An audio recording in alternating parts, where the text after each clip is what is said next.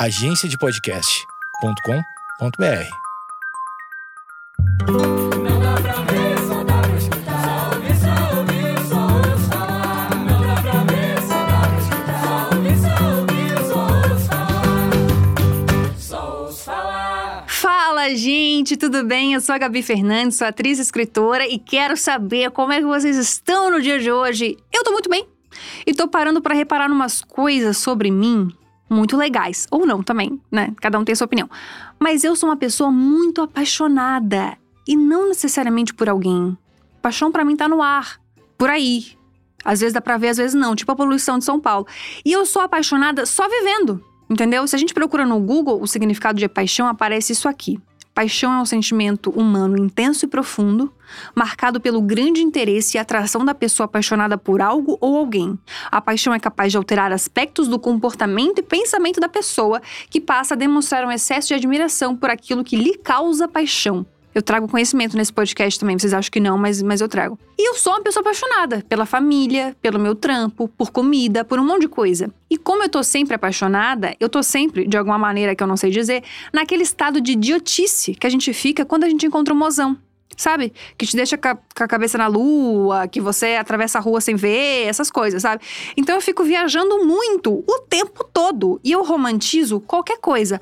Ah, como assim você romantiza qualquer coisa? Gente, qualquer coisa eu transformo numa linda e tocante história de amor. Não sei se vocês repararam, mas esse podcast, por exemplo, é um grande exemplo disso. Qualquer coisinha na minha vida se transforma num grande mar de crise existencial, de medo, amor, filosofia, tudo junto numas coisas idiotas, tipo, ai, a panela suja. Aí eu vou lá e crio um bagulho bizarro, e, enfim, cada, cada episódio desse podcast é uma mistura de comer, amar e rezar com Gossip Girl. Eu tenho essa pira minha, entendeu? Que eu tenho que transformar as coisas numa, numa grande coisa. Se eu vou me mudar de apartamento, eu penso: caramba, olha, uma nova fase, meu Deus, que momento transformador, que momento simbólico. Eu, nos meus 27 anos, encerrando um ciclo, querendo me aprofundar mais na solitude, quando na verdade eu só tô à procura de um AP maior que tenha dois quartos. Vocês compreendem isso? Vocês compreendem isso, gente? É uma coisa bizarra, mas essa sou eu.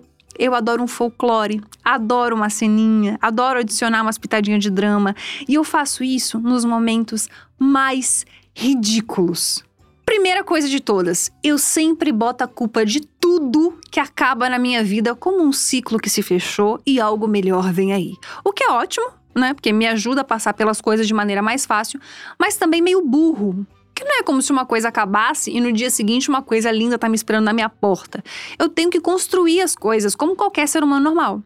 É um sentimento meio esquisito e meio idiota, porque é um senso de recompensa que não existe. É tipo comprar um fone de ouvido na internet, ele vir quebrado e você esperar que a empresa não te mande o produto de volta, mas sim um vale compra de 10 mil reais, um carro e uma fonoaudióloga para sua casa. Vocês entendem? Tipo assim, é como se uma coisa muito mais incrível fosse acontecer. Então eu tô sempre esperando o melhor da vida, mesmo que a vida esteja uma merda. E a gente já aprendeu que positividade demais é a desgraça. A gente tem que ser realista e não viver num mundo cor-de-rosa, numa eterna síndrome de Poliana. E como eu trago conhecimento para esse podcast, eu vou mostrar para vocês o que é síndrome de Poliana agora. Para quem não sabe, Poliana é um livro baita velho, que conta a história de uma menina que achava tudo lindo, incrível e era positivo até demais. E ela inventou o jogo da felicidade, que era basicamente encontrar algo alegre em todas as situações da vida, mesmo as mais desgraçadas. E o livro é super bonitinho, que as pessoas em volta dela passam a mudar, ela constrói relações de amor. Só que na vida real, você pode se tornar meio alheio, né? Se só pensar positivo. Nem em todo momento é pra ser positivo. Tipo o teste de Covid. Você torce pelo negativo. E às vezes a gente é assim na nossa vida. Eu sou um pouco assim, porque embora eu seja muito reclamona, eu tenho total noção de que eu faço isso para ser engraçada, pra um kkk, pra um kikiki. Porque, de fato, acreditar que o mundo é ruim, eu não acredito. Eu acredito muito que a vida é legal e que sempre tudo vai melhorar. Outra coisa que eu faço muito é não acreditar que as pessoas fazem as coisas por maldade. E essa eu estou trabalhando bastante na terapia. Eu tenho uma pira minha que chama lealdade. E eu chamei de pira minha porque o mundo está muito outro. Que qualquer pessoa, assim, sei lá, pessoa foi lá e me contou um segredo. Cara, eu guardo esse segredo até a minha morte. Independente se a pessoa não fala mais comigo, se ela não gosta mais de mim, ou sei lá o que, que tem acontecido. Assim, nem os métodos de tortura da CIA, do FBI, do BOP. Vão me fazer contar um segredo que foi confiado a mim. Eu, eu tenho essa pira minha de que, pô, eu não vou ficar falando mal dessa pessoa só porque a gente não se fala mais. E durante muito tempo, eu acreditei que assim seria que as pessoas jamais falariam de mim, nunca fariam fofoca e nunca falariam as coisas pelas minhas costas. Mas isso é o que mais acontece. Então eu tenho dado um tempo de confiar nos outros, mas isso ainda me machuca. Eu tô num momento tão delicado que eu tenho evitado ser amiga das pessoas. Olha que coisa louca. Porque parece que tudo que eu falar já não é mais meu e vai ser jogado pro mundo. Parece que toda pessoa que eu conheço é uma conta anônima no Twitter. Presta a me expor. A minha cabecinha romântica sempre me faz acreditar que amizades são pessoas que não falam de você sem você estar presente. Mas isso não é real. Eu tô olhando para isso na terapia. Porque romantizar as pessoas, romantizar as amizades, tem me feito muito mal. Terceira coisa, eu romantizo muito, muito as minhas relações amorosas. E agora você deve estar pensando: ah, quem nunca, né, Gabi? Quem nunca? Não sei o que, quem nunca achou que ia ficar milionário sem jogar na Mega Sena? Mas eu dramatizo demais. Eu sempre acho que eu vou casar, ter filhos e ser feliz para sempre. Que eu sou a próxima Fernanda Lima. Sim. Que eu vou encontrar o Rodrigo Hilbert. Sim. Que a minha família vai ser próxima cotada pro comercial de Doriana. Sim. Eu sempre acho isso, que tudo vai ser lindo e que o amor verdadeiro é leve, sem tretas, é maravilhoso. E aí você entra numa relação amorosa e vê que é perrengue atrás de perrengue. É desgraça atrás de desgraça, meus amores, meus anjos, meus perfeitos. Também descobri que eu romantizo o conhecimento, quer dizer, gente, toda cagada da cabeça, toda cagada da cabeça.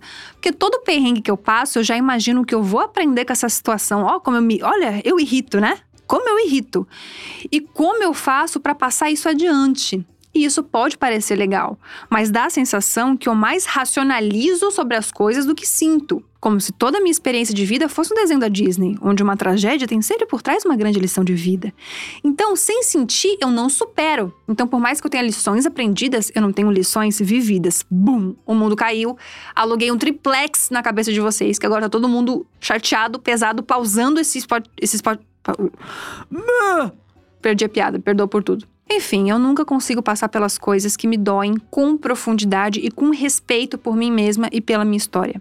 É quase como se eu estivesse constantemente em busca de novos roteiros e não quisesse de fato me curar das coisas que me doem. Entende? Eu viajei muito, consegui acompanhar, tô muito maluca, fez sentido, parece que é uma eterna música do Djavan esse podcast inteiro.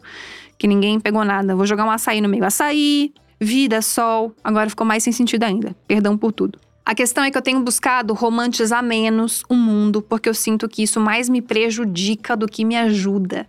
Eu acho que eu preciso ser mais realista e viver menos no maravilhoso mundo de Gabi, um estudo muito legal, confiável e tudo acontece por um bem maior. Talvez eu não consiga, é provável, mas deixa eu romantizar meus processos e acreditar que eu vou chegar no, no lugar melhor. Tá, gente? Eu falei que ia parar de romantizar já romantizando. É sobre isso. Tá tudo certinho.